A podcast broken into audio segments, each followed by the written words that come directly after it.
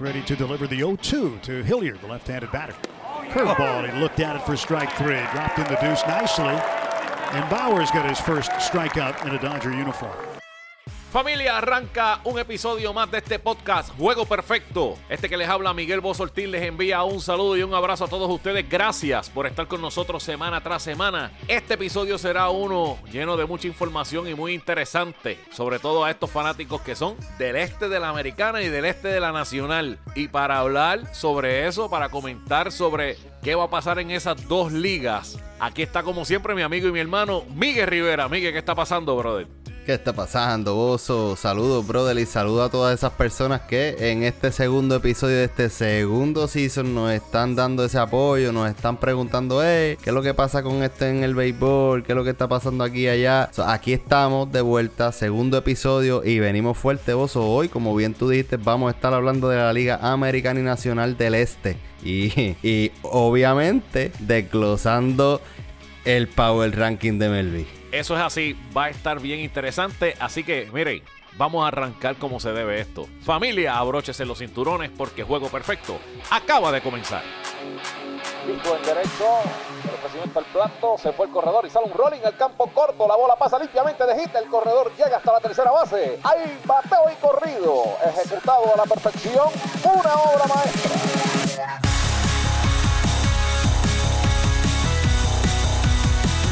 Bueno, así damos inicio oficialmente al segundo episodio del 2021 del podcast Juego Perfecto con la sección Bateo y Corrido. Y Miguel, hay fecha de inicio para el béisbol dominguero de la Liga de, de la Federación de Béisbol Aficionada de Puerto Rico. Estamos hablando de la AA. Hay béisbol en Puerto Rico. Esto se dará el 13 de junio, que será el primer juego de la serie regular, que será de un total de 12 todos ellos serán domingo y estarán jugando el formato doble juego que llevan varios años luego del huracán María, como todos sabrán.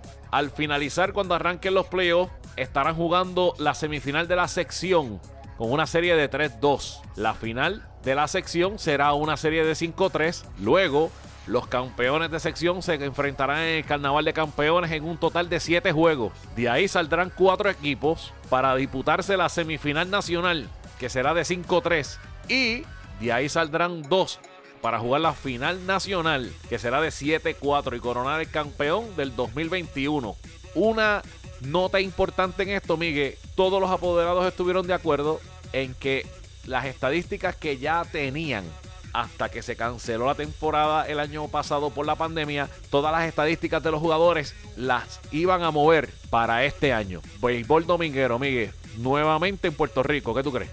Pero, mano, eh, una muy buena noticia eh, dentro, ¿verdad?, de lo que es el deporte en Puerto Rico, porque sabemos muy bien que el gobierno no ha estado tomando en consideración absoluta. Qué bueno que empezó por lo menos el béisbol, que va a empezar el béisbol de adultos, porque eso va a llevar, ¿verdad?, que el béisbol juvenil, el béisbol de niños también eh, pueda resurgir en la isla, porque así es como funcionan las cosas en Puerto Rico. Si los grandes no juegan, los chiquitos tampoco, ¿verdad? Yo espero que todo dentro del COVID siga mejor mejorando como ha estado sucediendo en, estados, en otros países. Eh, y según lo que yo entiendo, Puerto Rico tiene unas restricciones mucho más eh, fuertes que eh, inclusive algunos estados aquí de Estados Unidos. Pero regresa el béisbol, ah, vas a poder ir el domingo a disfrutar con tu familia una, un doble juego de esos peloteros que dentro de todo muy mal pagados. Eso es así y no tan solo tomaste tomaste un tiempito para hablar de las ligas infantiles y las ligas pequeñas ligas y ligas juveniles y demás, como tú estás diciendo, ya se supone que luego de esta próxima orden ejecutiva el gobernador de Puerto Rico Pedro Pierluisi se está diciendo que va a abrir mucho más las restricciones y empiezan los, los, van a poder jugar. Van, ya están practicando, pero van entonces a poder competir. Y eso es muy bueno, no tan solo para el desarrollo de los peloteros, sino también para los que ya están a punto de graduarse y van a ser elegibles al draft. Es muy importante que se abra para que estos muchachos en este último tramo, antes del draft, puedan tener la oportunidad de jugar y mantenerse jugando para que puedan verlo y tener la oportunidad de, quién sabe, poder ser drafteados durante este próximo draft, que va a ser uno bastante interesante, que luego de eso vamos a estar hablando. Así que enhorabuena para los muchachos del béisbol AA regresa la pelota dominguera. Que mucho nos gustaba eso. Bueno, en otros temas, el dirigente del equipo de Nueva York, de los Yankees de Nueva York, Aaron Boone, fue sometido el pasado miércoles a una operación cardíaca donde le insertaron un marcapaso. Hay que resaltar que Aaron Boone fue sometido a una cirugía de corazón abierto en el 2009. Así que tuvo que volver al quirófano en el, pasado miércoles para ponerse un marcapaso y según reportes indican, la operación fue todo un éxito y hasta el momento pues se encuentra recuperando. En un comunicado que hizo y era antes de que fuera al hospital, eh, dijo, mi fe es fuerte y mi ánimo es alto. Estoy en un gran estado de ánimo porque sé que estoy en buenas manos con los médicos y el personal médico de aquí en San Joseph Hospital. Eso es en Tampa. En ellos confío en que la cirugía de hoy me permitirá reanudar todas mis actividades profesionales y personales habituales y me brindará un pronóstico de salud positivo a largo plazo sin tener que cambiar nada de mi forma de vida. Espero volver a trabajar en los próximos días. Tengo plena confianza en que nuestros entrenadores personales y jugadores continuarán su entrenamiento y preparación al nivel que lo hemos tenido sin ninguna interrupción.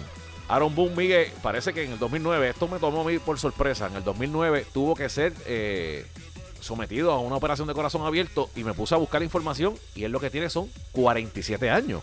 O sea, 11 años atrás estamos hablando que tenía 35 años y tuvo que ser sometido a una operación de corazón abierto una persona que entendemos que estaba saludable.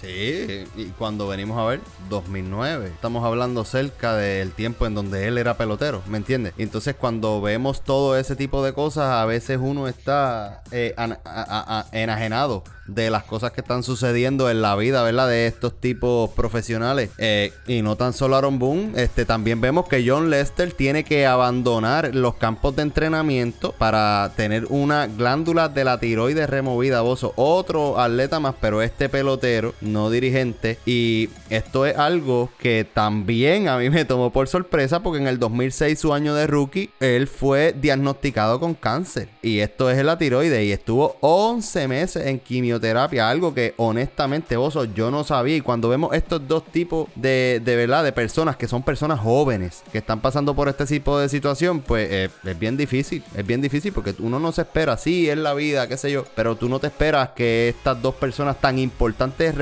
en sus respectivas organizaciones, ¿verdad? Estén pasando este tipo de situaciones. Obviamente, Aaron Boone viene a dirigir, Lester viene a lanzar otra situación completamente diferente, pero no sigue, ¿verdad? Sin impactar este tipo de noticias. Hay que ver qué fue lo que sucedió con Aaron Boone. A veces son condiciones persistentes.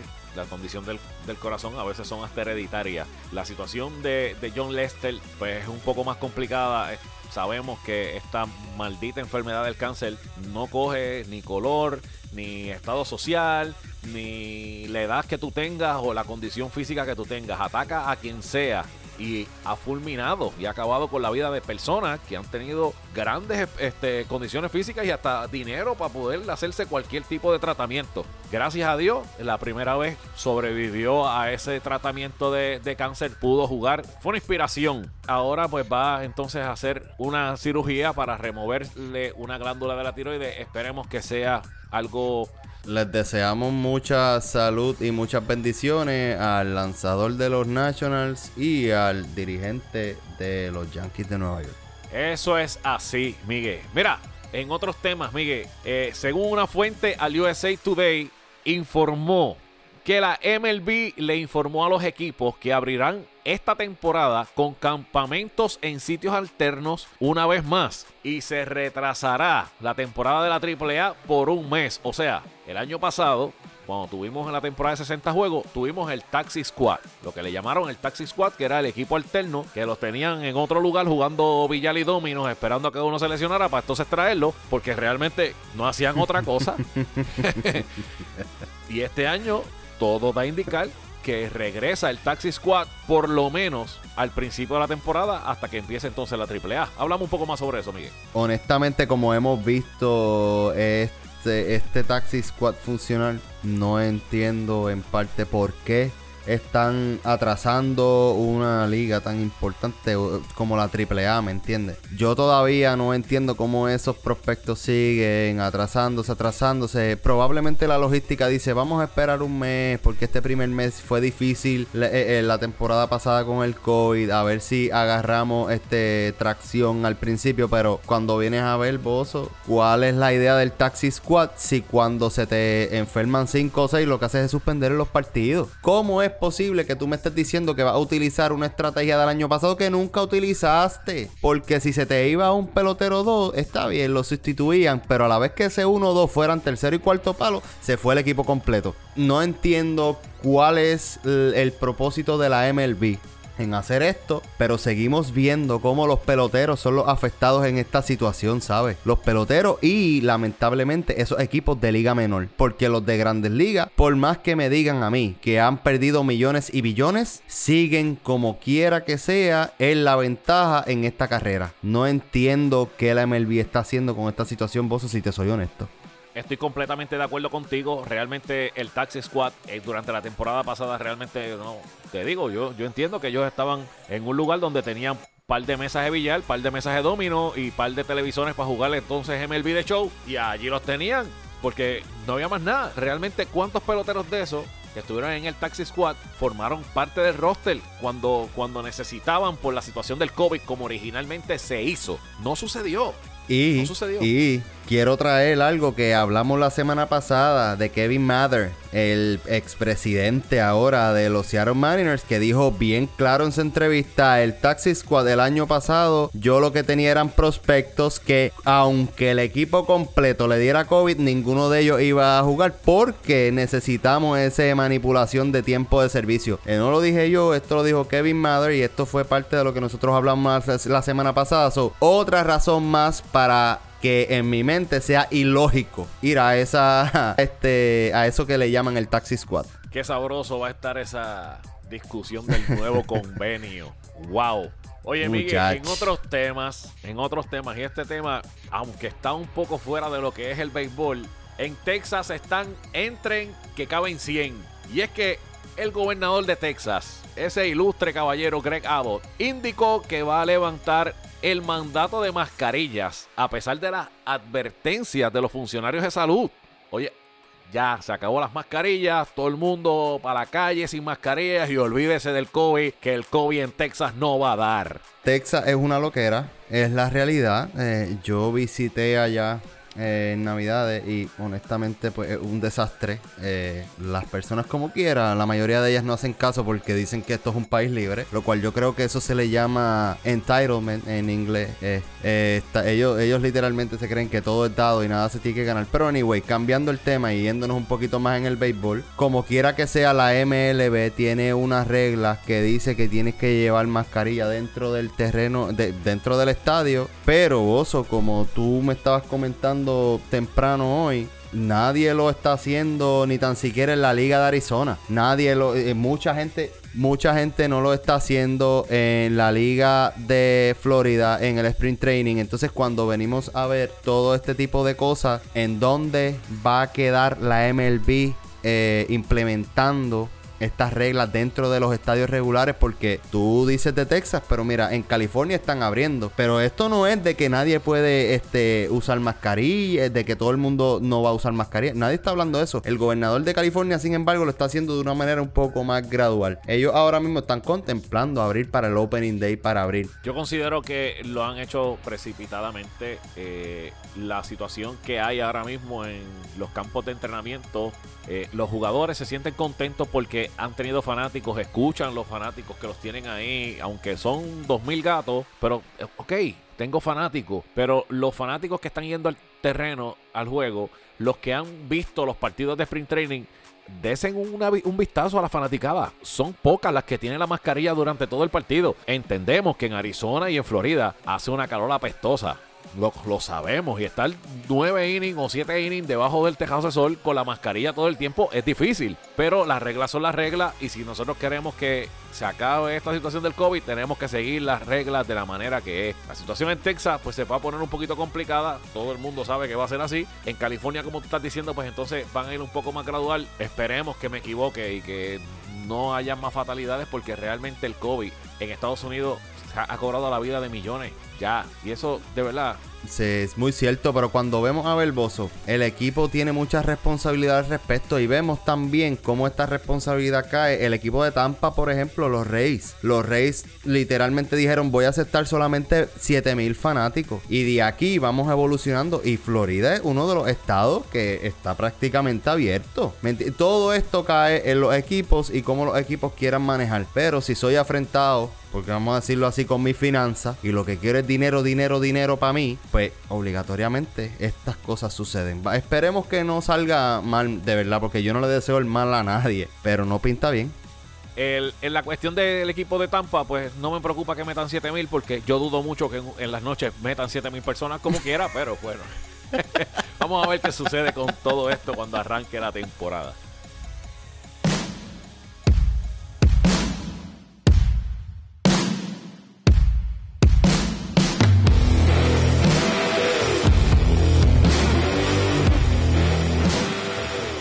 Y bueno, vamos a nuestra primera llamada al bullpen del 2021 y es que vamos a estar hablando de la Liga Americana y la Liga Nacional de la sección este de ambas ligas. Miguel, hay algo bien interesante que quiero salir y arrancar de esto rápido. Y es que la MLB, MLB.com en febrero del 2021, o sea, estamos hablando de hace un mes atrás, puso el standing proyectado de toda la liga de la americana este, central oeste y la nacional este, central y oeste. Pero como nos estamos centrando nada más en el este, ellos pusieron que el equipo de los Yankees tiene el 81% de probabilidades de ganar la división con un récord de 97 y 65. Tampa Bay Rays, segunda posición con 86 y 76. Tercera posición, los Blue Jays de Toronto con 85 y 77. Los Boston Red Sox con 80 y 82 y los Orioles con 66 y 96. Yo creo que ahí tú y yo no vamos a tener mucho problema, pero en la nacional, escucha esto, dan ganando al equipo de los Mets la división con un 77%, 77 de probabilidad, con un récord de 96 y 66. El segundo, los Washington National, con 85 y 77. En una tercera posición, los Philadelphia Phillies con 83 y 79 en una cuarta posición. Escucha, Bambúa. 82 y 80 el equipo de los Bravos de Atlanta. Ay, mi madre. Y en última posición, el equipo de los Marlins de Miami con 68 y 94. Vamos a hablar de la, del este de la americana, Miguel. ¿Cómo tú ves el este de la americana en el papel en estos momentos? Eh, vamos a empezar. Yo te, yo te voy a decir este más o menos el orden, ¿verdad? Que yo tengo. Honestamente, los Yankees están número uno. Para mí, los Yankees, si no ganan la americana este, van a ser una de las decepciones más grandes de las grandes ligas. Eh, punto. Tampa. Sí, Tampa gana muchos juegos. Yo a Tampa, yo honestamente Tampa lo puedo ver segundo lugar. Lo que no veo sucediendo son los Blue Jays tercer lugar. Y te voy a explicar por qué. Ellos, ellos tienen mucho, ellos tienen muchos peloteros buenos, jóvenes dentro de su line, pero yo pienso que le falta demasiado en el picho para sobrellevar las ofensivas que se van a enfrentar porque ellos se van a enfrentar solamente a la liga americana, perdóname, al este. Estamos hablando que no es solamente a la americana, es a la nacional también. Y en el lado de la nacional, eh, que vamos a entrar más adelante en eso, para mí es la división más fuerte que hay en las grandes ligas. Entonces tú me estás diciendo a mí que los Blue Jays van a dominar equipos como los Phillies, equipos como los Mets, equipos para estar en esa tercera posición, porque es que si no le ganan a los de la Nacional no van a llegar tercero, porque ellos con los Yankees se les va a hacer cuesta arriba y mucho más con los lanzadores que los Yankees adquirieron este año. No estamos hablando de que los Yankees no se reforzaron en esa área. Estamos, estamos hablando de un equipo que viene completo, que viene saludable, que eso está en asterisco, pero están saludables al momento y no entiendo por qué los Blue Jays están por encima de Boston, mucho menos cuando Alex Cora regresa a Boston y tú miras el ánimo del equipo completamente diferente. Vamos a entrar, yo voy a entrar más en detalle en el equipo un poco más adelante. Pero eh, los Orioles están ahí. Los Orioles están ahí, los Orioles están para perder, para seguir intentando agarrar esos primeros, segundos, terceros picks y reestructurarse como los Astros lo hicieron. Que más adelante, Bozo y yo, de verdad deberíamos hablar lo que se le llama el tanking en las grandes ligas, que es perder y cómo eso hace que los equipos literalmente no quieran ganar durante la temporada y hacen que el béisbol sea mucho más aburrido. Pero hablamos de eso en otro, en otro día me, resulta bien interesante lo que dice sobre el equipo de Toronto que quede tercero. Y es que coincido contigo, es que en que el picheo de esa gente del equipo de, Toronto no es un picheo que vaya a aguantar una ofensiva. Oye, ni una ofensiva como la del equipo de Boston. No hay break. O sea, después de Ryu, que tuvo efectividad de 3.72. Después de Ryu, ¿quién? Robbie Ray, 4.44 efectividad. Nate Pearson, 4.42 de efectividad. Roak, 5.05 de efectividad. Y Mats, 4.71 de efectividad. Son lanzadores que permiten 4 a 5 carreras por juego con una ofensiva como el equipo de los Yankees, una ofensiva como el equipo de Boston. Hello, estamos hablando del equipo de Boston. El equipo de Boston no es cualquier line-up. Estamos hablando que tienen a Verdugo, Bogers, Devers, JD Martínez y tenemos a un Kike Hernández, Renfro. No es un line-up fácil no es un no fácil.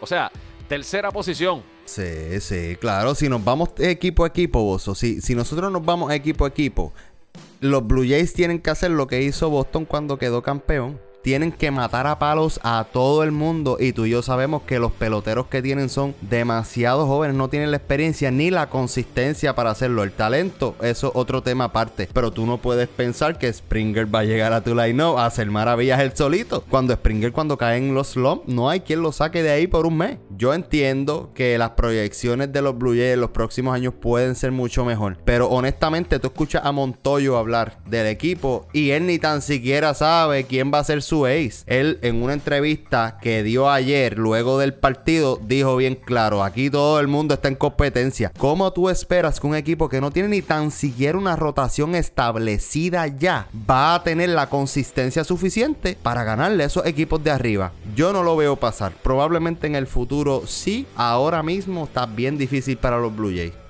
El equipo, el equipo ofensivamente va a batear. Eso, de eso no debe haber ningún tipo de duda, porque tienes a George Springer, Marcus Siemens, Bobby Shett, que ha tenido muchos años buenos. Tenemos a Vladimir Guerrero Jr., que sabemos que bajó un fracatán de libras y se ve muy bien. Y Gurriel Jr., que siempre es un, es un jugador que siempre hace daño. Pero es que en, en, el área del picheo están tan graves. Oye, fuera de Ryu, realmente no tienen. No hay nada. No hay nada. Y lamentablemente no tienes oportunidad de, meterte en una pelea en, el este de la americana. Jamás en la vida. Y entonces estoy escuchando, estoy viendo muchas noticias, perdóname, leyendo que están esperando que Austin Martin, que fue el pick número 5 del año pasado de Vanderbilt, venga, ¿verdad? A hacer ese, esa versatilidad dentro del equipo y logre crear un impacto. Entonces, tú estás como organización esperando que un rookie llegue de la nada a hacer qué. No sé, vamos a ver qué sucede de aquí en adelante porque también Martin drafteó como shortstop, pero dicen que va a tener la misma función que Craig Biggio, que va a estar moviéndose de posición en posición por lo atlético que es. Vamos a ver qué sucede. Tú poniendo las manos de tu organización en un rookie, como lo hicieron los padres de San Diego, es una loquera a mi entender, pero vamos a ver.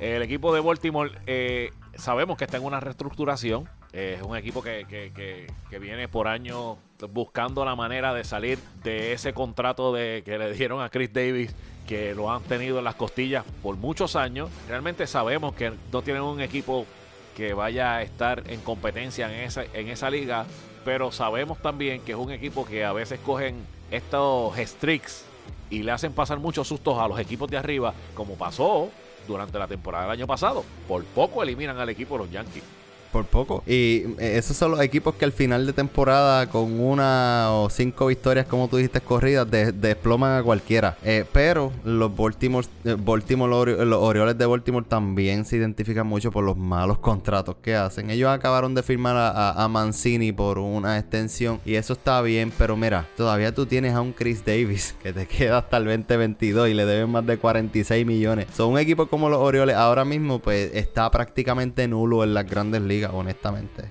El equipo de Boston ha estado bueno, luego de que Mookie Betts se fue del equipo, pues ha estado un poco en reestructuración, aunque todavía tiene unos contratos bastante jugosos, como es el de JD Martínez, el de Chris Sales.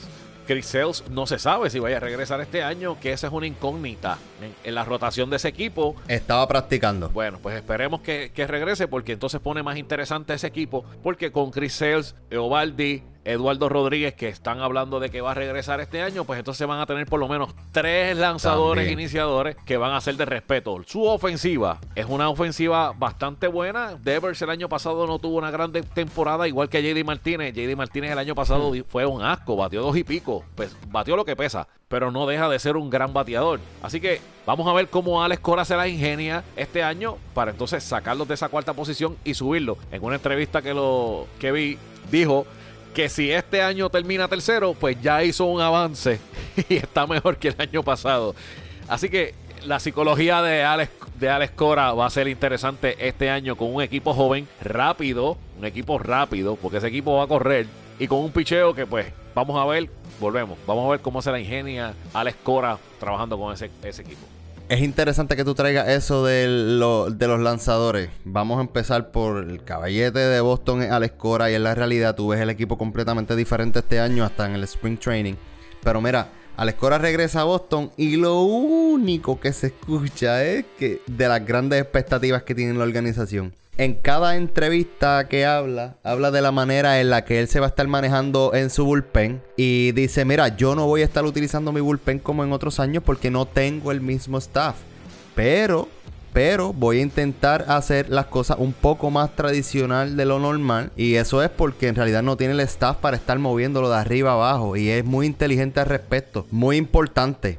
Matt Barnes y Otavino piezas bien claves dentro de ese bullpen que van a necesitar hacer el trabajo. Y Matt Barnes salió en la luz pública que él quiere, eh, eh, o sea, si es ofrecido a él el rol de closer, él lo quiere. Y le preguntaron a Cora y Cora dijo, yo estoy bien contento que él haya dado el paso adelante y diga, yo acepto la responsabilidad si es dada hacia mí. Pero, pero, importante lo que dijo Cora. Cora dice, al final del día vamos a necesitar muchachos que puedan darnos esos tres outs en la novena entrada. Varios muchachos. Importante eso. ¿Por qué digo esto? Porque él dice tradicional al principio en la entrevista y después dice esta otra cosa y tú dices, bueno, eso no me suena a mí a tradicional. Y también en el equipo de Boston, Bozo, hay un pelotero que a mí me gustaría que la gente comenzara a ver porque ha creado mucho impacto y se llama Bobby Dalbeck. Bobby Dalbeck es una natural tercera base, pero también juega primera base. El año pasado estuvo con ellos varios juegos como primera base. Este, y va a ser parte grande de los planes futuros del equipo, según Alex Cora. Este jugador el año pasado eh, lo utilizaron, como te dije, en primera base, pero estuvo en 23 partidos. Vos, escúchate esto: promedió 2.63, 8 honrones y 16 carreras impulsadas. Esto estamos hablando 23 partidos solamente, pero tiene un problema, caballete. De 80 turnos se ponchó 39 veces. O sea, casi un 50% de los turnos cogió una cafeta. Vamos a ver, ¿verdad? Dicen que él está haciendo unos ajustes, pero cuando tú te ponchas así mucho mm, y con un dirigente como Alex Cora que busca que esa bola esté en juego para crear jugada, ay, ay, hay que ver. Lo que me resulta interesante de lo que dijiste de Alex Cora, que necesita muchachos que puedan pegar los tres outs en la novena entrada. Esto es un tema que yo llevamos tiempo y creo que, que- uno de los próximos escritos que yo vaya a hacer voy a hablar sobre eso, porque el closer tradicional ha pasado de antes ser el, el- el lanzador más importante de la novena entrada a ser el lanzador más importante en la situación de juego más importante. O sea, ya el closer no es este lanzador que tú lo traes en la novena entrada a cerrar el juego. Negativo. Ahora el closer, si vieron al equipo de, Tampa Bay el año pasado, se dieron cuenta que este, este hombre Cash traía a sus mejores relevistas en la quinta, la sexta entrada, la séptima entrada. Nunca tuvo un closer definido durante toda la temporada. ¿Por qué? Porque él entendía que cuando necesitaba utilizar a su mejor lanzador del bullpen, en la, situación que podía definir el juego, ahí lo utilizaba. Punto. Y entiendo que Alex Cora eh, va a utilizar ese, método, no hay duda. Sí, y honestamente, dos dos dirigentes completamente diferentes. A mi entender, Alescora sabe manejar mucho más la carga de los lanzadores que lo que hace, que lo hace Cash y la organización de los Rays. Y lo vemos año tras año cuando vemos que esos, esos muchachos están ya extremadamente fatigados cuando comienzan los playoffs. Dominan las primeras, la primera, segunda serie, pero cuando vienes a ver es muy difícil que se mantengan porque es tanta la carga de trabajo que tú le das a esos muchachos. Eh, vamos a ver porque eso, los Rays son un equipo que va a ganar. Eso no hay ningún tipo de duda. Yo lo que tengo en duda con los Rays son la calidad de iniciadores que tienen ahí. Pero como ellos manejan el bullpen, ellos no necesitan que. Ellos van a dejar que Glass no tire. Pero Rich Hill se va temprano en el juego. Chris Archer se va temprano en el juego. Jarbrough lo hemos visto tú y yo, que sale 2-3 innings y no pichea más nada. Waka no tira 5 innings desde los Cardenales, yo creo. Ese tipo no llega al quinto inning. So, eh, los Reyes eligieron lanzadores este año que le van a lanzar las entradas, las pocas entradas que ellos quieren y no se les van a quejar como se les quejaba Snell. So, vamos, a ver qué hace esa gente. Yo considero que el equipo de Tampa Bay va a venir a hacer lo mismo que ha hecho durante todas las temporadas. Van, van a ser un equipo donde van a estar utilizando muchos lanzadores por juego y van a estar fabricando carreras. El line-up del equipo de Tampa Bay entiendo que no ha cambiado en nada el line-up es el mismo. O sea, vas a ver ese juego alegre, ese juego movido en las bases, eso llego a base, a Rosarena va a ser el, verdugo de ese equipo, igual que Choi. Fuera de eso, el béisbol que ellos van a jugar va a ser el lanzador me va a tirar dos veces el line-up. Luego que me tire dos veces el line-up, pues que venga el bullpen por para abajo. Y sabemos la calidad de los brazos que tiene el bullpen de Tampa Bay. Por eso, aunque coincido con MLB de que los Yankees deben ganar la división, cuidado, cuidado, porque Tampa Bay, aunque salió de Snell, aunque salió de Snell, no ha sido un equipo muy diferente al del año pasado. Y ya vimos lo que sucedió. Aunque fueron en 60 juegos, 162 juegos, hay que ver cómo la cosa suena, porque no es lo mismo con violín que con viola. No, y se van a enfrentar a un equipo de los Yankees un poco diferente también, que el line-up de los Yankees no ha cambiado drásticamente, sí, cierto, pero cuando venimos a ver los lanzadores que traen eh, los Yankees a la mesa ahora mismo prácticamente eh, han sido dominantes por su carrera, ¿sabes? Estamos que, tiene uno Gary Cole, tiene dos Cory Kluber, que Cory Kluber hablamos en la temporada pasada del podcast que es una, eh, él es experto sacando rolas, este, dejando la bola en el piso en un parque como en un estadio como el Yankee Stadium, esto es excelente. A mí lo único, lo único que me pone en duda es Tal, Tylon y es porque no ha lanzado desde el 2017. Eh, eh, ha tenido muchas lesiones, eh, no ha logrado, darle duro a, la carrera como pelotero, pero te voy a decir algo. Antes de literalmente todas estas lesiones, miramos los números de Tylon y es elite según lo que se ve, ¿verdad? En los números. Si viene con esa misma calidad, que sabemos que él fue ex compañero de Gary Cole, se llevan muy bien porque subieron juntos en la organización de los Piratas. Si viene con esa calidad, caballete, yo te voy a decir algo. Es bien preocupante enfrentarte a un equipo de los Yankees con esos primeros tres iniciadores. Porque si tú tienes cuatro o cinco iniciadores, tú tienes cinco iniciadores en el equipo, pero que esos tres bozos te, den por lo menos un 80, un 90% de, de, de las victorias eh, de probabilidades de victoria, caballete, a ti no te gana nadie, ni la americana, ni la americana este. Te vas a tener que venir a fastidiar con los equipos de la Liga Nacional. Sobre todo, sobre todo, y ya hablando del equipo de los Yankees, sobre todo, Gareth Cole es un horse. O sea, Gareth Cole, así lo entre, le entren a palos, Gareth Cole va para siete entradas. Eso es un plus. ¿Y por qué es un plus? Con el simple y sencillo hecho de que cada 5 o 6 días tu bullpen va a tener un respiro. Eso es buenísimo. Eso es buenísimo. Porque fuera de. Y eso es, eso, eso sin sacar a Kluber de ahí, porque tú sabes que Kluber viene y te pone a batear rolas por ahí para abajo y te dura 7 y 8. Exacto. hay que ver, hay que ver, ya, ya estuvo, estuvo lanzando, tuvo dos entradas en cero, se vio muy bien. Vamos a ver cómo se mantiene. Acuérdate que viene de un tomillón. Hay que ver cómo, cómo, cómo regresa. Eh, Taylor es eh, los números de Taylor antes de, que, estuviera fuera son números, números buenísimos, estando en un equipo tan malo como el equipo de los Piratas. Y es interesante los números que tiene. Ahora con el line que tiene el equipo de los Yankees, vamos a ver cómo, y teniendo a Gareth Cole, hay que ver cómo va a funcionar. No está tirando en el, en el parque de, Pittsburgh, va a estar tirando en el Yankee Stadium, que sabemos que por el high field tú soplas la bola y es cuadrangular. Eh, hay que ver, pero me gusta, me gustó ese movimiento que hicieron de traerlo. Traerlo y tenerlo con Gareth Cole. Yo entiendo que ese, ese junte va a ser positivo. Jordan Montgomery le van a dar la oportunidad. Por fin va a haber un, iniciador zurdo en, ese, en, esa, en esa rotación que yo lo veo muy parecido al trabajo que hacía Andy Pérez. Así que va a ser bueno. Y de ahí en adelante, Domingo Germán y Luis Severino y David García. Vamos a ver que a quién entonces este Aaron Boone decide ponerlo en ese spot. Fuera de eso, el line-up pues obviamente es el mismo. Batearán de vez en cuando y de vez en cuando se, se guardarán los bates. Como siempre han hecho. Ey, ¿Qué tú me dices a mí del Gary detrás del home? Yo te voy a decir algo porque es que yo tengo que traer ese muchachito aquí.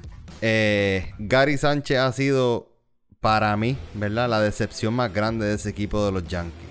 Y mucha gente está diciendo, no, que mira cómo jugó la liga invernal, mira qué bien se ve. Oye, yo lo veo igual de bloque detrás del home. Yo no creo que él vaya a hacer ningún tipo de diferencia detrás del home. Entonces vemos, eh, ¿verdad? Vemos lo, el line-up proyectado para el 2021. Yo estoy ahora mismo sacando esto de rotochamp.com. Eh, que tenemos, ¿verdad? Ese line-up increíble que tienes a Mayhew, Aaron George, Aaron Hicks, Stanton, Luke Boyd, Torres, Fraser, Urchel y Gary Sánchez. Gary Sánchez proyectado como noveno bate Mire qué impresionante esto. Eh, honestamente, Bozo, Gary Sánchez si está en ese line no tiene que estar de DH. No debería estar de más ninguna otra posición porque el catcher no es. Los Yankees lo quieren hacer catcher, esos problemas de ellos. Y van a tener muchos problemas. Vimos cómo Gary Cole perdió juegos. Literalmente por Gary Sánchez fallarle un cambio. Eh, lo hemos visto. Mi, mi preocupación en este line-up. Y es algo que también le debería preocupar al pelotero es la salud de Aaron Judge, mano. No hace cuántos años ese hombre no juega 150 juegos. Y sabemos que cuando él está óptimo es de los mejores jugadores en las grandes ligas sin duda alguna. Viene un contrato por ahí, él necesita esta extensión. Que le preguntaron en una entrevista, oye, ¿qué pasó con la extensión? Él dice, no, la extensión tranquilo, yo necesito jugar primero y luego que yo tenga una temporada completa, me siento con el equipo tranquilo y hablamos al respecto. Aaron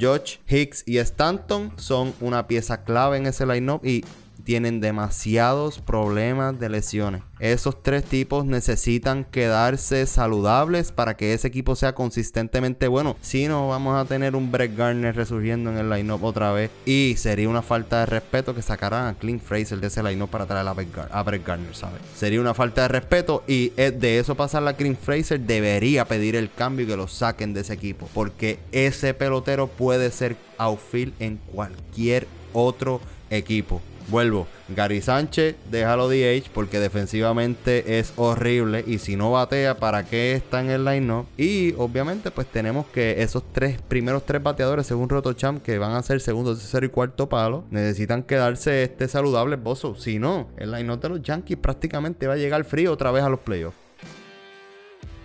Sin duda alguna, hablando de eh, Aaron George, solamente en el 2017 jugó 155 partidos. 2018 112, 2019 102, 28 trapos de juegos en el año, el año pasado. Es interesante y, coincido contigo en eso. Yo entiendo que mientras esa parte fuerte del line-up, lo que es George Hicks y Stanton, se mantengan saludables y se mantengan bien en el home, ese equipo va a ser bien peligroso. Porque sabemos que DJ LeMahieu siempre va a batear. Eh, Gio Chela siempre hace daño y Cliff Fraser, si lo mantiene jugando every day, se va a convertir en un gran jugador. No le han dado la oportunidad y ya es hora de que le toque la, oportunidad para que esté ahí. Así que, ¿qué tú crees, Miguel? Eh, esa predicción de MLB.com, ¿cómo tú la ves? ¿Tú le harías algún cambio o la dejarías igual? Sí, como habíamos hablado, para mí los Red Sox van a ser el equipo tercer lugar y eh, no me sorprendería que ellos manejaran estar cerca del segundo, pero creo que es bastante realista eh, la predicción de la Liga Americana. Vamos a la Liga Nacional. y esta sí que está bien, bien realista, muchachos. Eh, dieron a los Mets ganando la división y tienen, le dan un 77% de probabilidad de que gane la división. Luego los National, luego los Phillies tercero, cuarto los Bravos y quinto los Marlins. Miguel, háblame de eso. Una falta de respeto, caballo. Una falta de respeto. Yo todavía no entiendo cómo a todos los equipos que llegan a la postemporada les dan ese beneficio de la, de duda para ponerlo arriba y los Bravos de Atlanta que siguen siendo aplastados. Es una ridiculez tener los cuartos. Es una ridiculez. Yo te puedo aceptar hasta que le, des- le- darle un 50-50 a los Mets y a ellos. Los Mets todavía no han demostrado nada. Que alguien venga donde mí, donde Migue y me diga que qué ha hecho esa organización, qué ha hecho ese equipo, qué, qué, qué ha ganado ese equipo durante los últimos años, aparte de la final que llegaron, que les ganaron. ¿Qué más han hecho? Yo no entiendo por qué los Mets siguen siendo favoritos a principio de temporada, ni por MLB, ni por el Bozo del año pasado. No entiendo todavía. Que eh, yo entiendo el equipo sí trajo a Lindor, pero estamos viendo otra vez que lo que hiciste fue traer a Lindor solamente. Ya, yo sí, va a subir el impacto, pero ¿cómo los pones por encima de los Bravos? No entiendo cómo los pones encima de los Bravos. Eh, los Nationals, segundo lugar, otra falta de respeto más, que pueden ser la Cinderela, que tienen el equipo para estar entre la pelea. Total, pero los Phillies tercero. Los Phillies, que esos los Phillies literalmente se parecen a Boston en el 2018. Tienen que batear porque si no, no van para ningún lado. No tienen lanzadores. Eh, Tú tienes a Aaron Nola, número uno, y después ¿quién te tira? Y en el bullpen, ¿a quién tiene? O sea, yo sigo buscando estos rosters y ahora mismo no, no entiendo por qué los Phillies están ahí. No entiendo. Lo que tienen es a Real Muto, Harper, porque Hoskins se poncha demasiado. Incluso te voy a decir más. No me sorprendería ver a los Marlins por encima de los Phillies este año. No me sorprendería. Tienen a Jim Segura y, y según Roto Champ, que es donde nosotros estamos viendo la proyección del line-up, tienen a Jim Segura séptimo bate.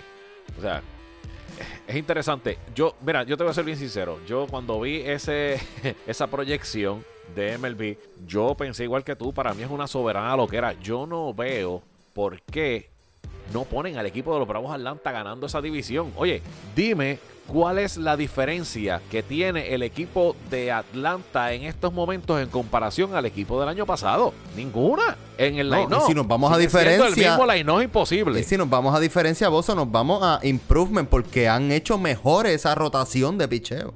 Obviamente, obviamente. Sabemos que, que Soroka está en veremos, no se sabe todavía si vaya a empezar o vaya entonces a estar a mitad de temporada, pero como quiera que sea, tienes a Max Fried, Charlie Morton, Ian Anderson, Drew Smiley y Kyle Wright. Todos esos lanzadores son lanzadores que pueden ser uno o dos en cualquier equipo ahora mismo en Grandes Ligas. Óyeme, son lanzadores que aunque son ruquisitos, muchos de ellos son lanzadores que el año pasado vimos el impacto que tuvieron con este equipo y sobre todo el line-up de este equipo saludable. Es un line-up bien difícil. Sobre todo cuando tú tienes un Ronald Acuña que si llega a base tienes al Freddy Freeman del año pasado que, que del año pasado no, el Freddy Freeman de siempre que ha sido puro veneno. Y detrás tienes a Marcelo Zuna, que el año pasado quedó segundo para, para el jugador más valioso. Y después Travis Darno, que el año pasado hizo escante. O sea, tienen un line-up bastante completo. Su starting rotation está tú a tú con el equipo de los Mets. No veo por qué. Yo te voy a mencionar, alto. yo te voy a mencionar siete iniciadores que esa gente tiene. Y te voy a decir iniciadores porque los han utilizado en esa posición. Esto yo no me lo estoy sacando. Si regresa, cuando regrese, Mike Soroka, Max Fried, Charlie Morton, Ian Anderson, Drew Smiley, Kyle Wright, como tú lo mencionaste, pero Tuki Toussaint tiró unos juegos impresionantes como rookie el año pasado. Sean Newcomb, el zurdo, tremendo lanzador también. Tú me dices a mí en dónde le encuentras literalmente eh, la debilidad a los bravos. Déjame saber, porque yo todavía no lo he visto. Aquí, a quien tú tienes que mantener fuera de base es Acuña. Y sabes qué? que Acuña vino con 15 libras menos. So viene de primer bate a robar base también. O sea, ¿qué, qué tú, qué, qué en realidad tú estás esperando que los bravos hagan para demostrarte a ti que son los líderes en esta división? No entiendo. Pero vamos a irnos con los Mets, bozo. Vamos a empezar a hablar de los Mets. Vamos a hablar de los Mets porque los Mets. Oye, yo no los voy a sacar de la lista porque tienen un equipazo. Pero Lindor acaba de llegar los otros días. ¿Qué va a pasar cuando ese, ese muchachito, si no se acopla? ¿Ah? Porque él está muy contento según se ve en los sprint training. Pero ¿y si no se acopla? ¿Y si el relevo de ese equipo viene haciendo el desastre que ha hecho en años anteriores? ¿Qué va a pasar con ese equipo? Porque no han demostrado consistencia. Uno de los problemas grandes que tiene el equipo de los Mets, que ha sido la consistencia de ellos durante varios años, es que no anotan carrera. Son equipos, son equipos que batean, pero no saben batear con gente en posición de anotar. El que haya llegado Francisco Lindor, pues puede darle un plus, ¿verdad? Porque es un tipo que llega bastante a base, es un jugador que sabe ah, eh, impulsar carreras, pero como con todo y eso, tienen que trabajar con esa situación. Un jugador no le va a hacer el cambio al equipo completo para que entonces empiecen a producir carreras de la manera en que deben producir carreras, sobre todo cuando está Jacob de Gron en la loma. Óyeme, Jacob de Gron ha perdido tantos y tantos y tantos y tantos juegos. 1 a 0, 2 a 1, que, que uno, uno se queda bruto porque es el ace de ellos cuando se supone que sea el día que ellos se jalten bateando, es el día en que ellos deciden, no, que De Gron tiene 7 entradas por para abajo y nosotros dejamos el juego en la calle y en las últimas entradas entonces bateamos. Realmente no tiene ningún tipo de, de no trabajan para anotar carreras temprano en el partido y más cuando tienen a Jacob de Grón en la loma. Trajeron a Carlos Carrasco. Me gusta que hayan traído ese veterano a esa, esa rotación de picheo. Marcus Stroman se ha visto bastante bien en sus salidas en sprint training. Vamos a ver cómo termina. de ahí en fuera, pues hay que esperar a ver,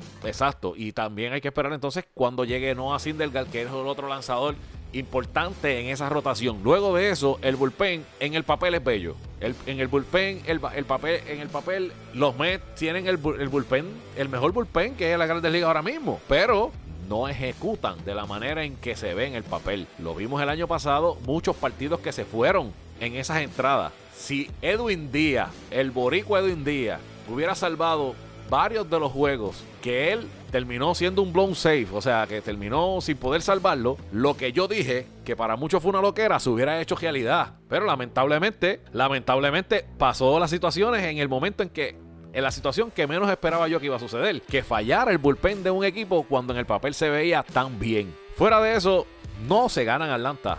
Para mí quedan en segunda posición. No sé tú, Miguel.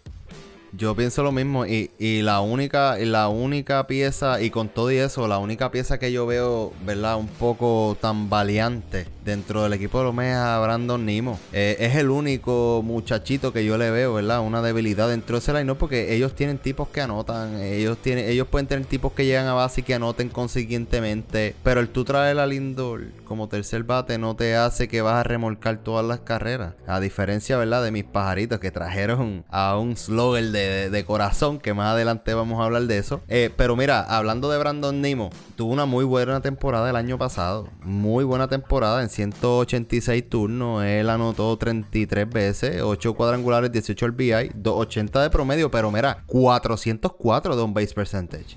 ellos llegan a base. Yo lo que no veo es cómo Lindor va a hacer eso de impulsar carreras solo, porque el line-up no ha cambiado. Sigue igual, está bien, vas a tener ese extra en el line-up. Vamos a ver si Lindor infecta, ¿verdad? A esa gente de alegría y hace algo al respecto. Pero yo no veo todavía la consistencia de los Mets que, que pueden sorprender. Probablemente los Bravos están mucho, mucho más sólidos. Y Bozo, para seguir corriendo por esta división, estamos hablando de lanzadores. ¿Por qué no miramos los de los Nationals? Antes de que vayas con, el equipo de los Nationals, discúlpame, estás hablando del primer y el segundo bate. Estamos hablando de, la, de la, del line proyectado por Roto Champ, que tiene primer bate a Brandon Nimo y segundo bate a Jeff McNeil. Déjame decirte una cosa. Jeff McNeil el año pasado solamente anotó 19 veces y en el 2019 83. Y Brandon Nimo anotó 55 veces en el, en el 2020 no, 33 veces, perdón. Y en el 2019, 34. Solamente anotó en el 2018 77 veces. O sea, tú no puedes tener un primero y un segundo bate que no anote más de 100 carreras con un line-up como ese. No puede suceder. Más sin embargo, cuando tú vas a Lindor, cuando tú vas a donde Paquito Lindor, Paquito Lindor en el 2000 en el 2019 anotó 101 vez y en el 2018 129 y lo pones tercer bate. Eso es una soberana loquera.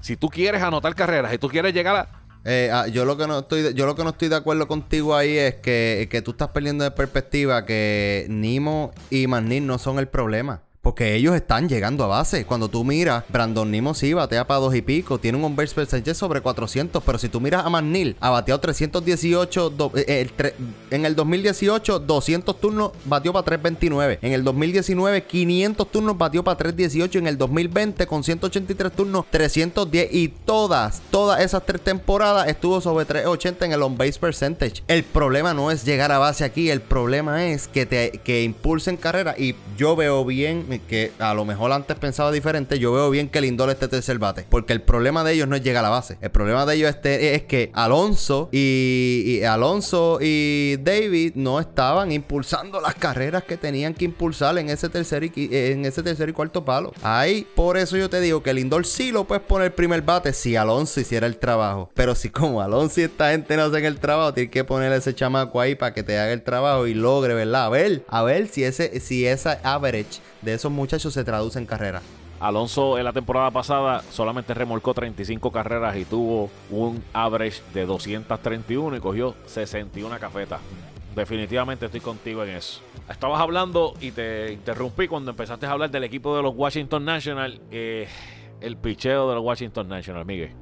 Caballo, es que sí, porque estamos hablando de los Bravos, estamos hablando, ¿verdad? Estamos hablando de los Mets, pero los Nationals no se quedan atrás, Bozo. Tenemos que tienen a Matt Scherzer, tienen a Patrick Colvin, tienen a Steven Strasburg, tienen a John Lester, que como dijimos anteriormente va a estar fuera y probablemente va a estar fuera un tiempito. Tienen a Joe Ross, es un equipo que tiene tiene esa rotación para hacer el revolú necesario. Sabemos que la quedan en ese bullpen, pero cuando venimos a ver Mire ese line caballete.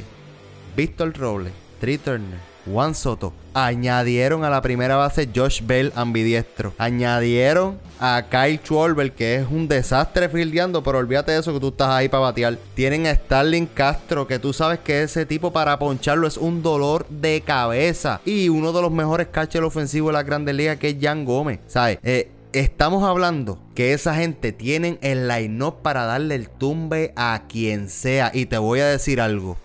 También en ese line-up tienen al segundo mejor bateador de las grandes ligas en Juan Soto. Juan Soto. El año pasado, con solo 21 añitos de edad, papá, 154 turnos al bate, promedió 351 tuvo un on-base percentage de 4.90 caballos. 6 robos de base. 37 carreras impulsadas y 39 carreras anotadas. Un tipo que es tercero y cuarto palo. Y te voy a decir más, papá. Si este chamaco hubiese tenido los turnos necesarios, nosotros lo hablamos, él hubiese sido el MVP de la Liga Nacional sin duda alguna. Y estamos hablando que lo hubiese ganado a un tipo como Freddy Freeman. Vamos a hablar claro de quién es Juan Soto. Y es un nene que está para quedarse y puede que se convierte en el mejor jugador de las grandes ligas versus el Tatis de San Diego, ¿verdad? Que yo lo veo bien atlético y toda la cuestión. Tienes que demostrármelo en el terreno. Como Juan Soto, que estuvo dos semanas fuera luego del sprint training y vino a partirle la cara a todos los lanzadores que se le pararon de frente. Ese es el alma de ese equipo. Fuera de, los lanzadores de, ese equipo, que pues, de más está decir que son lanzadores elite. ¿Sabe? Que el gato va a tirarte 7, 8 entradas por para abajo. Colvin es un lanzador que va para 6 y Starbucks también. O sea, son tres lanzadores que van por ir para abajo, lanzadores que van a tirar 150, 160, 170 entradas porque son así, son lanzadores así. En la ofensiva, la ofensiva del equipo de, de, los Nationals, aunque el año pasado no fue muy buena, añadieron dos bates interesantes que Josh Bell y Schwarber. Entiendo que eso le va a dar un plus a Juan Soto y a Trey Turner. ¿Por qué? Porque van a tener que picharle. Van a tener que picharle. Y Juan Soto ha demostrado, Miguel, ser uno de estos jugadores que da gusto verlo y fino en el home. Es un bateador disciplinado en el home y lo convierte para mí en estos momentos, como tú dices, en el segundo mejor bateador que hay ahora mismo en la Grandes Ligas. Y déjame decirte una cosa: si Juan Soto tiene una temporada 330-100, que no me extrañaría que la tenga este año, ¿Qué? ¿Cuánto le van a dar? ¿Cuánto le van a pagar a ese muchachito? Porque a, uno por ahí le pagaste un fracatán de chavos por 14 años. ¿Y ahora qué vas a hacer con Juan Soto? Yo puse, yo puse en un estado cuando le dieron los chavos a, a, Tati Jr. Una cara, un, gif de, Juan Soto riéndose en un. Porque yo, Juan Soto, estuviera así. Si a ese muchachito le diste 300 y pico millones, a mí tú me vas a tener que abrir la cartera y darme un ticket. Porque yo soy mejor bateador que él por mucho. Ey, estamos hablando que no es un pelotero que no ha tenido experiencia. Estamos hablando de un campeón mundial. De un campeón mundial cuando tuvo, ¿cuántos? 19, 20 añitos acaba de cumplir. O sea, estamos hablando de. Estamos hablando. 19, 18 años tenía, muchachos. 18, y mira para allá, me confundí ahí. 18 trapos años. Pues mira, 18 años y que ahora mismo eh, le quedan el 2022, 2023 y 2024 siguen arbitraje. ¿Ah? Tú me dices a mí que eso no tiene más valor. Si le diste 300 y pico de millones a aquel, este le vas a tener que dar la misma cantidad que le diste a Mike Trout porque es que no hay otra manera de agarrarlo. Vamos a ver cómo se comporta porque tampoco los Nationals son muy buenos soltando billetes. Eso es así, discúlpame, tenía 20 años, ahora sí, 20 años. Cumplió los 21, cumplió los 21 antes de la Serie Mundial y ahí pudieron celebrar con champaña porque el muchachito ya tenía la mayoría de edad. Eh, este equipo de los Nationals, déjame decirte una cosa, le puede, le puede dañar el baile no tan solo a los Bravos, sino también a los Mets, déjame decirte. Y teniendo una buena temporada ofensiva y que esos lanzadores se mantengan saludables, uy, cuidado con los Nationals, es peligroso. Y Bozo, eh, yo quiero hablar de los Marlins porque mucha gente ve, los menosprecia. No tengo mucho detalle que decir porque lamentablemente ellos están al final de la liga en la mayoría de las estadísticas. Pero algo bien importante, ¿verdad? Que yo estaba analizando el equipo. Es un equipo que realmente sobrevive de la liga. Porque no tiene, no tiene entrada. Pero tiene mucho joven en desarrollo, mano. Estamos viendo que la rotación de ellos es bien joven. Está ahí, va a estar ahí de unos 3 a 5 años más la mayoría de esos peloteros. Y hay unos peloteros en específico, defensiva y ofensivamente, que a mí me gustan mucho de los Marlins, que pueden hacer la diferencia. Y esta gente le pueden dar el tumbe a quien sea. Eh, y es que obviamente Starling Marte al llegar ahí crea un impacto, creó el año pasado un impacto diferente, pero Miguel Rojas y Brian Anderson son peloteros, Bozo, que el año pasado crearon un impacto no tan solo ofensivo, porque ofensivamente el equipo se vio mucho más como equipo, eh, aportando cada uno lo suyo. Pero caballo, defensivamente, esos dos muchachitos que te acabo de demostrar, ahora mismo tienen un success rate en sus posiciones de un 88%. Estamos hablando que ellos están al nivel de un arenado, de un Carlos Correa el año pasado, y juegan diferentes posiciones con el mismo porcentaje de suceso. estamos hablando que un equipo defensivamente bien construido para poder atacar todos esos batazos que van a estar cogiendo. Porque todos dicen, ah, pero mira los Marlins están 21 y 22. Mira los equipos a quienes esos tipos se están enfrentando. Están ahora mismo en la mejor división de las grandes ligas. Y adicional a eso, tienen que ir al otro lado a jugar en contra de los Yankees, en contra de Boston, en contra de los Blue Jays, que son equipos sumamente ofensivos, ¿me entiendes? Vamos a ver, ¿verdad? Cómo les va. No creo que les vaya muy bien este año, pero algo en sí deben tener los Marlins en consideración. Es que yo creo que tienen un muy buen equipo en el futuro. Creo que unos 3 o 4 añitos vamos a ver algo bien chévere por ahí. El año pasado el equipo de los Marlins jugaron para 4 y 6 contra el equipo de Atlanta. 4 y 6 contra el equipo de los Mets. Pero contra el equipo de los Phillies jugaron para 7 y 3 y contra el equipo de los Washington National para 6 y 4. Déjame decirte otra cosa. Ellos en la casa tuvieron récord de 11 y 15. Ahora, en la carretera, ese equipo jugó para 20 y 14. O sea, un equipo así es más peligroso que cualquier otro que te encuentres en cualquier momento. Dos cosas. Juventud y la juventud es tan importante porque muchos de esos muchachos salen al terreno de juego a comerse la, la tierra sin nada que perder. Ya ellos no, tienen, ellos no tienen nada que perder. Ellos los están dando ya últimos desde ahora. Desde que salieron de sus casas en diciembre o en enero para el campo de entrenamiento, ya los tenían eliminados. Ya les estaban diciendo que sabes que tú llegas a septiembre y en septiembre adiós, recoge las maletas y vete para tu casa de nuevo. Tú no vas para los playoffs. Ya esa actitud, y lo vimos el año pasado, Doc Matterly fue un ingeniero para trabajar con esos jugadores y sabemos la calidad de picheos que tienen. El picheo de ese equipo, Alcántara, López y Hernández, lucieron impecables durante toda la temporada del año pasado y en los playoffs, y los playoffs tuvieron unas salidas muy buenas. Lo que pasa es que le tocó bailar con la más pues obviamente no hay break. Pero literalmente tuvieron unas salidas muy buenas y demostraron ser un equipo que en los próximos años van a dar mucho de qué hablar. Y déjame decirte una cosa. Yo, siendo fanático de los Phillies, yo me preocuparía más por el equipo de los Marlins que por, cualquier equipo de, la división, porque ese es el equipo que te puede llevar al sótano.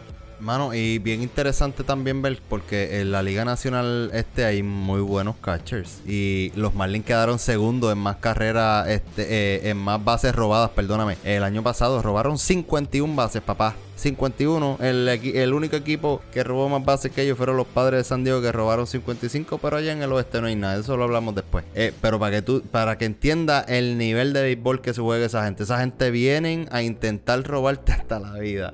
Así que tenles miedo porque pueden coger y, y sacar de la primera o segunda posición a cualquiera en esa división. Bueno, Oso, se acabó esto. Ya, se acabó otra edición más de Juego Perfecto. Otra vez, las gracias a las personas que siguen con nosotros semana tras semana. Esto sigue por ahí. La semana que viene venimos con la Liga Nacional y la Americana Central. Y gracias mm, una segunda vez a todos ustedes. Síganos en nuestras páginas de redes sociales. Estamos en Facebook Juego Perfecto PR. En Instagram estamos Juego Perfecto PR también. Y recuerda nuestro website donde puedes encontrar los escritos de mi pana Oso y este servidor Miguel, juegoperfectopr.com.